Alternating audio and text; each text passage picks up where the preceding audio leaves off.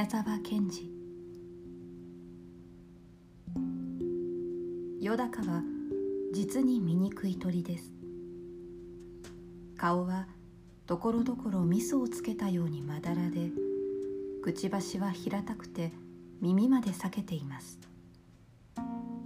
足はまるでよぼよぼで一見とも歩けません。他の鳥はもうよだかの顔を見ただけでも嫌になってしまうという具合でした。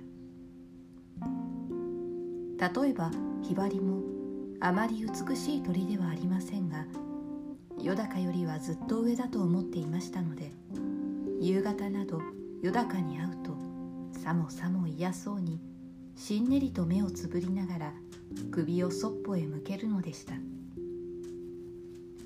もっと小さなおしゃべりの鳥などはいつでもよだかの真っ向から悪口をしました「変また出てきたね。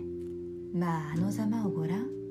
本当に鳥の仲間の面汚しだよ。ね。まああの口の大きいことさ。きっとカエルの親類か何かなんだよ。こんな調子です。おう。よだかでないただの鷹ならばこんな生半可の小さい鳥はもう名前を聞いただけでもブルブル震えて顔色を変えて体を縮めて木の葉の陰にでも隠れたでしょう。ところがよだかは本当は鷹の兄弟でも親類でもありませんでした。かえってよだかはあの美しいカワセミや鳥の中の宝石のようなハチスズメの兄さんでした。ハチスズメは花の蜜を食べカワセミはお魚を食べよだかはハムシを取って食べるのでした。それによだかには鋭い爪も鋭いくちばしもありませんでしたからどんなに弱い鳥でもよだかを怖がるはずがなかったのです。それなら鷹という名のついたことは不思議なようですがこれは一つはよだかの羽がむやみに強くて風を切ってかける時などはまるで鷹のように見えたことともう一つは鳴き声が鋭くてやはりどこか鷹に似ていたためです。もちろん鷹はこれを非常に気にかけて嫌がっていました。それですからよだかの顔さえ見ると肩を怒らせて早く名前を改めろ名前を改めろと言うのでした。ある夕方とうとう鷹がよだかの家へやってまいりました。おいいるかい？まだお前は名前を変えないのか？ずいぶんお前も恥知らずだな。お前と俺ではよっぽど人格が違うんだよ。例えば俺は青い空をどこまででも飛んでいく。お前は曇って薄暗い日か夜でなくちゃ出てこない。それから俺のくちばしや爪を見ろ。そしてよくお前のと比べてみるがいい。タカさんそれはあんまり無理です。私の名前は私が勝手につけたのではありません。神様からくださったのです。いいや。俺の名なら神様からもらったのだと言ってもよかろうがお前のはいわば俺と夜と両方から借りてあるんだ。さあ返せ。タカさんそれは無理です。無理じゃない。俺がいい名を教えてやろう。一蔵というんだ。一蔵とな。いい名だろう。そこで名前を変えるには解明の披露というものをしないといけない。いいか？それはな首へ一蔵と書いた札をぶら下げて私は以来一蔵と申しますと工場を行ってみんなのところをお辞儀して回るのだ。そんなことはとてもできません。いいやできる。そうしろ。もしあさっての朝までにお前がそうしなかったらもうすぐつかみ殺すぞ。つかみ殺してしまうからそう思え。俺はあさっての朝早く鳥のうちを一軒ずつ回ってお前が来たかどうかを聞いて歩く。一軒でも来なかったという家があったらもう貴様もその時がおしまいだぞ。だってそれはあんまり無理じゃありませんか。そんなことをするくらいなら私はもう死んだ方がましです。今すぐ殺してください。まあよく後で考えてごらん。一蔵なんてそんなに悪い名じゃないよ。鷹は大きな羽をいっぱいに広げて自分の巣の方へ飛んで帰っていきました。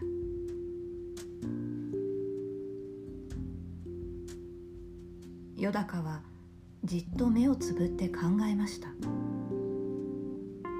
一体僕はなぜこうみんなに嫌がられるのだろう。僕の顔は味噌をつけたようで口は裂けてるからな。それだって僕は今まで何にも悪いことをしたことがない。赤ん坊の目白が巣から落ちていた時は助けて巣へ連れて行ってやった。そしたら目白は赤ん坊をまるで盗人からでも取り返すように僕から引き離したんだな。それからひどく僕を笑ったっけ？それにゃ今度は一蔵だなんて。首へ札をかけるなんて。つらい話だな。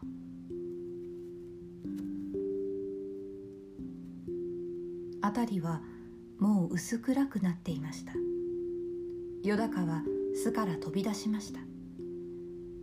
雲が意地悪く光って低く垂れています。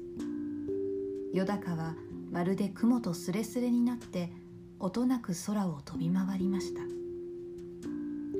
それからにわかによだかは口を大きく開いて羽をまっすぐに張ってまるで矢のように空を横切りました。小さな羽虫が幾匹も幾匹もその喉に入りました。体が土につくかつかないうちによだかはひらりとまた空へ跳ね上がりました。もう雲はネズミ色になり向こうの山には山焼けの火が真っ赤です。よだかが思い切って飛ぶ時は空がまるで二つに切れたように思われます。一匹のカブトムシがよだかの喉に入ってひどくもがきました。よだかはすぐそれを飲み込みましたがその時なんだか背中がゾッとしたように思いました。雲はもう真っ黒く東の方だけ山焼けの火が赤く映って恐ろしいようです。よだかは胸がつかえたように思いながらまた空へ登りました。また一匹のカブトムシがよだかの喉に入りました。そしてまるでよだかの喉をひっかいてバタバタしました。よだかはそれを無理に飲み込んでしまいましたがその時急に胸がドキッとしてよだかは大声を上げて泣き出しました。泣きながらぐるぐるぐるぐる空を巡ったのです。ああカブトムシやたくさんのハムシが毎晩僕に殺される。そしてそのただ一つの僕が今度は鷹に殺される。それがこんなにつらいのだ。ああつらいつらい。僕はもう虫を食べないで飢えて死のう。いやその前にもう鷹が僕を殺すだろう。いやその前に僕は遠くの遠くの空の向こうに行ってしまおう。山焼けの火はだんだん水のように流れて広がり雲も赤く燃えているようです。よだかはまっすぐに弟のカワセミのところへ飛んでいきました。きれいなカワセミもちょうど起きて遠くの山火事を見ていたところでした。そしてよだかの降りてきたのを見て言いました「兄さんこんばんは。何か急のご用ですか?」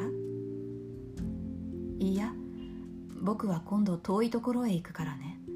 その前ちょっとお前に会いに来たよ。兄さん行っちゃいけませんよ。ハチスズメもあんな遠くにいるんですし僕一りぼっちになってしまうじゃありませんか。それはねどうも仕方ないのだ。もう今日は何も言わないでくれ。そしてお前もねどうしても取らなければならない時のほかはいたずらにお魚を取ったりしないようにしてくれ。ね。さよなら。兄さんどうしたんです？まあちょっとお待ちなさい。いやいつまでいても同じだ。蜂スズメへ後でよろしく言ってやってくれ。さよなら。もう会わないよ。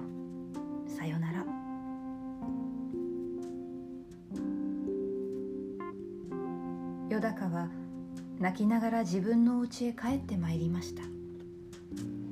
短い夏の夜はもう明けかかっていました。シダの葉は夜明けの霧を吸って青く冷たく揺れました。よだかは高くキシキシキシと鳴きました。そして巣の中をきちんと片付けきれいに体中の羽や毛を揃えてまた巣から飛び出しました。霧が晴れてお日様がちょうど東から昇りました。よだかはぐらぐらするほど眩しいのをこらえて矢のようにそっちへ飛んでいきました。お日さんお日さんどうぞ私をあなたのところへ連れて行ってください。焼けて死んでも構いません。私のような醜い体でも焼ける時には小さな光を出すでしょう。どうか私を連れて行ってください。行っても行ってもお日様は近くなりませんでした。かえってだんだん小さく遠くなりながらお日様が言いました「お前はよだかだな」なるほど随分つらかろう。今度空を飛んで星にそう頼んでごらん。お前は昼の鳥ではないのだからな。よだかはお辞儀を一つしたと思いましたが急にぐらぐらしてとうとう野原の草の上に落ちてしまいました。そしてまるで夢を見ているようでした。体がずっと赤や木の星の間を登っていったりどこまでも風に飛ばされたりまた鷹が来て体を掴んだりしたようでした。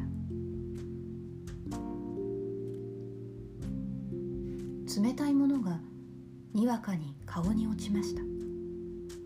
よだかは目を開きました。一本の若いすすきの葉から梅雨が滴ったのでした。もうすっかり夜になって空は青黒く一面の星が瞬いていました。よだかは空へ飛び上がりました。今夜も山焼けの日は真っ赤です。よだかはその日のかすかな明かりと冷たい星明かりの中を飛び巡りました。それからもう一遍飛び巡りました。そして思い切って西の空のあの美しいオリオンの星の方にまっすぐに飛びながら叫びました。お星さん西の青白いお星さんどうか私をあなたのところへ連れてってください。焼けて死んでも構いません。オリオンは勇ましい歌を続けながらよだかなどは点で相手にしませんでした。よだかは泣きそうになってよろよろと落ちてそれからやっと踏みとまってもういっぺん飛び巡りました。それから南の大犬座の方へまっすぐに飛びながら叫びました。お星さん南の青いお星さんどうか私をあなたのところへ連れてってください。焼けて死んでも構いません。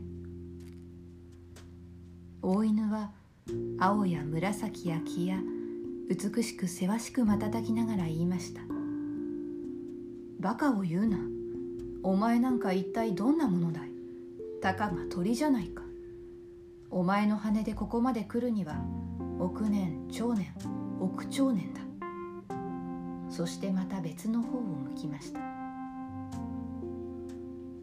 よだかはがっかりしてよろよろ落ちてそれからまた2辺飛び巡りました。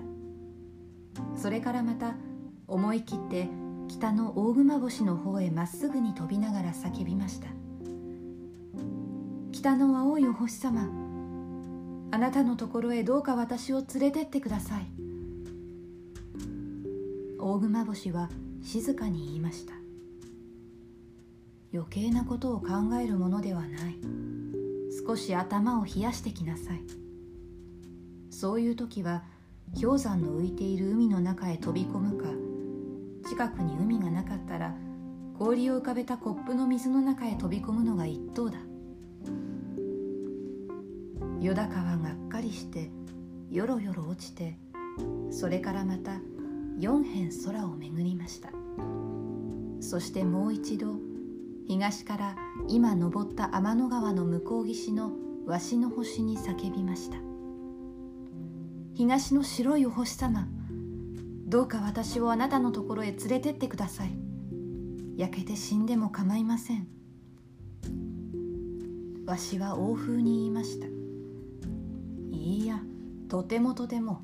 話にも何にもなら星になるにはそれ相応の身分でなくちゃいかん。またよほど金もいるのだ。よだかはもうすっかり力を落としてしまって羽を閉じて地に落ちていきました。そしてもう一尺で地面にその弱い足がつくという時ユダカはにわかにのろしのように空へ飛び上がりました。空の中穂のへ来てよだかはまるで和紙が熊を襲う時するようにブルッと体をゆすって毛を逆立てました。それからキシキシキシキシキシと高く高く叫びました。その声はまるで鷹でした。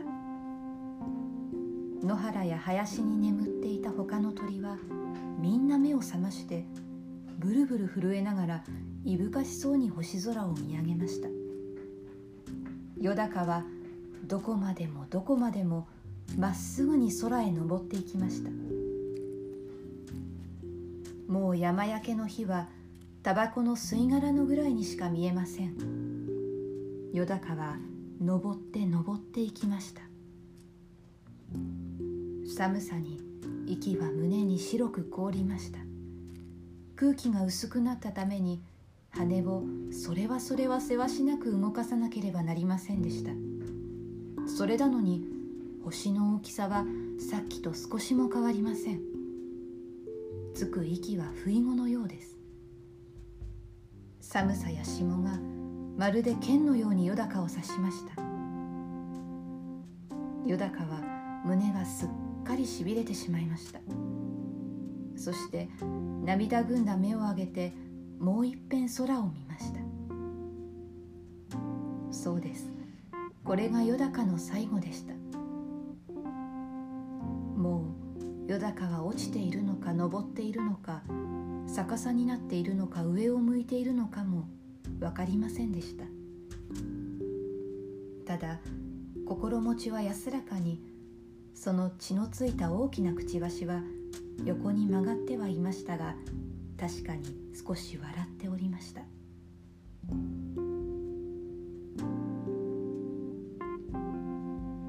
それからしばらく経ってよだかははっきり眼を開きました。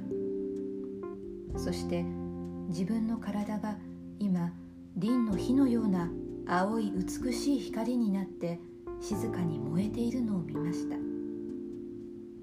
すぐ隣はカシオピア座でした。天の川の青白い光がすぐ後ろになっていました。